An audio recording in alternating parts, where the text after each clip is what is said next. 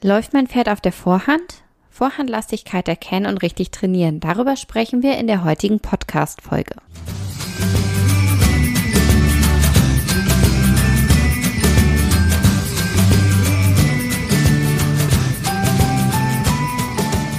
Hey und hallo, herzlich willkommen zum Podcast von 360 Grad Pferd.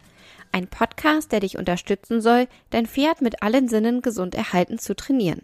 Ich bin Carolina, dein Host und ich spreche hier in diesem Podcast über die Themen Bodenarbeit, Sensomotoriktraining, Training mit positiver Verstärkung, Reiten und artgerechte Pferdehaltung. Und nun wünsche ich dir ganz viel Spaß mit der heutigen Folge. Hand aufs Herz. Kannst du erkennen, ob dein Pferd auf der Vorhand läuft? Und weißt du auch, warum Vorhandlastigkeit schädlich sein kann und wie du dein Pferd von der Vorhand auf die Hinterhand bringst?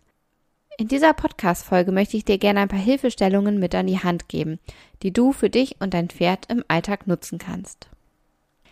Schaust du dir die Vorhand und die Hinterhand deines Pferdes an, dann siehst du, dass hinten kräftige, fleischige Muskeln sitzen. Sie sind dafür gemacht, ordentlich Kraft zu entwickeln. Die Vorhand hingegen ist eher sehnig.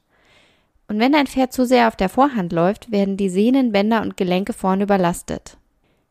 Pferde sind aufgrund ihres Körperbaus von Natur aus vorhandlastig.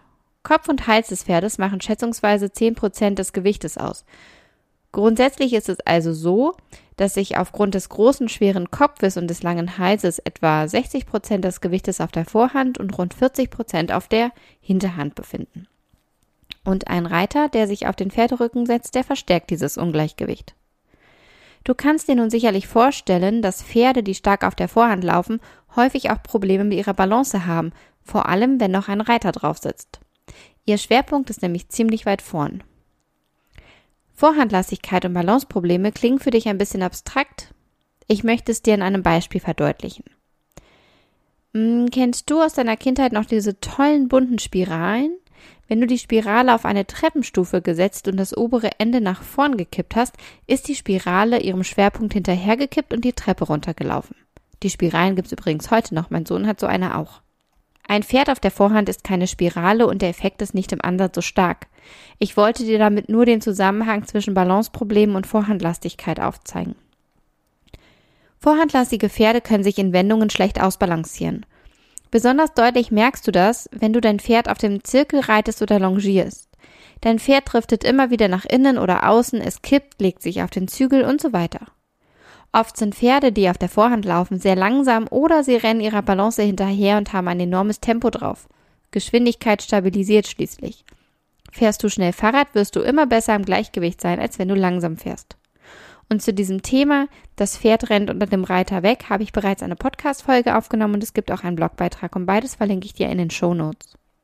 Je nach Körperhaltung verschiebt sich der Schwerpunkt deines Pferdes. Je versammelter ein Pferd beispielsweise läuft und je mehr es sich mit der Hinterhand trägt, desto mehr verschiebt sich auch sein Schwerpunkt nach hinten.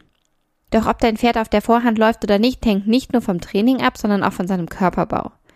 Hat ein Pferd einen tiefen Hals, eine steile Schulter oder ist es überbaut, dann ist die Vorhandlastigkeit bei diesem Pferd von Natur aus sehr viel ausgeprägter als bei einem Pferd, das beispielsweise einen eher hohen Halsansatz hat.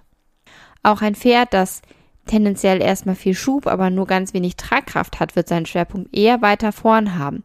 Das ist zum Beispiel bei Jungpferden so. Und gleiches gilt, wenn die Wirbelsäule durchhängt. Auch hier verlagert sich der Schwerpunkt zunehmend nach vorn, weil das Becken hm, in die falsche Richtung kippt und das Pferd eher nach hinten raus und nicht unter den Schwerpunkt tritt. Wenn du zwei Pferde im direkten Vergleich siehst, dann fällt dir das ganz deutlich auf.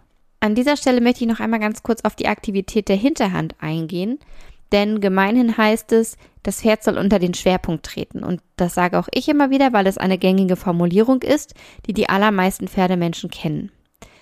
Das wird meistens allerdings gleichgesetzt damit, dass die Hinterhand in die Spur des Vorderhufes oder besser noch darüber hinwegtreten soll.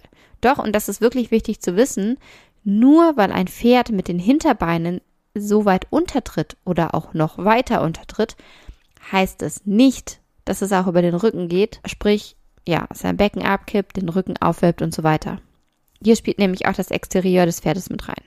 Ein kurzes Pferd mit langen Beinen tritt in der Regel immer weit rüber. So ein Pferd habe ich hier. Und das Pferd geht nicht über den Rücken und es geht auf der Vorhand.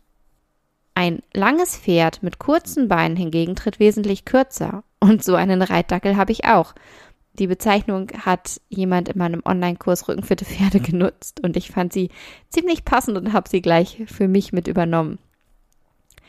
Pferde mit viel Schub beispielsweise treten weit unter. Und das sieht auf den ersten Blick auch ganz gut aus, aber schaust du genauer hin, dann siehst du, dass diese Pferde nicht unbedingt über den Rücken gehen. Sie schwingen ihre geraden Beine nach vorn, beugen dabei aber wenig die Hanken. Und diese Pferde haben dann zwar eine aktive Hinterhand, in Anführungszeichen, diese Hinterhand schiebt aber mehr, als dass sie trägt. Und dann gibt es auch noch eine zweite Möglichkeit, die nach viel Hinterhand aussieht und wo sich der Kreis zur Vorhandlastigkeit schließt. Läuft das Pferd auf der Vorhand und diese bleibt möglicherweise einen Tick länger stehen, dann sieht es so aus, als würde das Hinterbein gut untertreten, aber der Schein trügt. Dein Ziel sollte daher sein, die Schubkraft allmählich in Tragkraft umzuwandeln, denn dann kann dein Pferd seinen Schwerpunkt und sein Gewicht zunehmend nach hinten verlagern und die Vorhand leicht werden lassen. Übrigens, je versammelter ein Pferd geht, desto weniger weit tritt es auch unter. Das ist ja ganz logisch, wenn du an die Schwerpunktverlagerung denkst. Und je versammelter ein Pferd geht und je mehr es seine Hanken beugt, desto weniger Raum greifen kann es sich letztlich auch bewegen. Und das heißt aber im Umkehrschluss wiederum nicht, dass ein Pferd, das nicht aktiv untertritt, automatisch versammelt geht. Ein kleiner Tipp, wenn du dir den Blogbeitrag zu dieser Podcast-Folge anschaust, dann findest du auch eine kleine Blickschulung, wo ich auf dieses Thema Hinterhand, ähm, ja, aktive Hinterhand und über den Rücken gehen, auf der Vorhand laufen, nochmal eingehe. Jetzt habe ich für dich noch sieben Punkte, an denen du erkennen kannst, ob dein Pferd auf der Vorhand läuft oder nicht. Punkt eins: Wenn dein Pferd stark auf der Vorhand läuft, sieht man das meistens daran, dass das Pferd so wirkt, als würde es in den Boden reinlaufen. Mach einfach mal ein paar Fotos von deinem Pferd, dann wirst du sehen, was ich meine. Punkt zwei: Einige Pferde, die auf der Vorhand laufen, die verkriechen sich auch hinter der Senkrechten, das heißt, sie rollen sich ein. Und das hängt damit zusammen, dass hinten zu wenig Kraft entwickelt wird und zu wenig Energie nach vorn zum Genick durchfließt. Punkt 3. Bei Pferden, die auf der Vorhand laufen, treten die Hinterbeine vermehrt nach hinten raus. Das Becken kippt nicht ab, der Rücken wird nicht aufgewölbt. Punkt 4. Je nachdem, wie ausgeprägt die Vorhandlastigkeit ist, neigt dein Pferd auch vermehrt zum Stolpern. Punkt 5. Taktfehler treten auf. Sehr schön zu sehen, wenn zum Beispiel der Zweitakt im Trab fehlt. Punkt 6. Einige Pferde, die sehr auf der Vorhand laufen, treten sich auch gern hinten in die Vorhand rein. Das heißt, sie treten sich die Eisen ab. Und das liegt daran, dass die Vorhand einfach zu lange am Boden bleibt und nicht schnell genug wegkommt. Das kannst du selbst mal testen. Geh in den Vierfüßlerstand und mach dich vorne richtig schön schwer. Und dann versuchst du auf allen Vieren vorwärts zu laufen. Und das gleiche machst du dann nochmal und verlagerst dabei aber dein Gewicht und deinen Schwerpunkt mehr nach hinten auf die Beine. Und ich vermute, dass das etwas leichter und flüssiger geht und dass du vorne schneller wegkommst, als ja, wenn du quasi vorhandlastig bist. Und Punkt 7 ist wenig Raumgriff und das kannst du optisch vor allem im Trab sehr schön erkennen, wenn du ein Foto machst. Dann müssten die Beine deines Pferdes ein Dreieck ergeben, beziehungsweise du hättest drei Dreiecke, die gleich groß sein sollten. Und wenn du das nicht hast, dann ja, siehst du in der Regel, dass dein Pferd zu sehr auf der Vorhand läuft. Ein kleiner Tipp an dieser Stelle, wenn dich diese Zusammenhänge interessieren und du generell mehr dazu erfahren möchtest, dann ist vielleicht mein Online-Kurs Rückenfitte Pferde etwas für dich, den verlinke ich dir gerne in den Show Notes. Ganz grundsätzlich solltest du versuchen, durch dein Training den Schwerpunkt deines Pferdes etwas weiter nach hinten zu bringen. Und dies gelingt umso besser, je stabiler der Pferderumpf ist. Denn je stabiler der Rumpf des Pferdes, desto leichter fällt die Kontrolle des Körperschwerpunktes und desto besser ist die Balance. Hier spielen die intra- und die intermuskuläre Koordination eine wichtige Rolle und darauf gehe ich in dem Sensomotorik-Online-Kurs ein.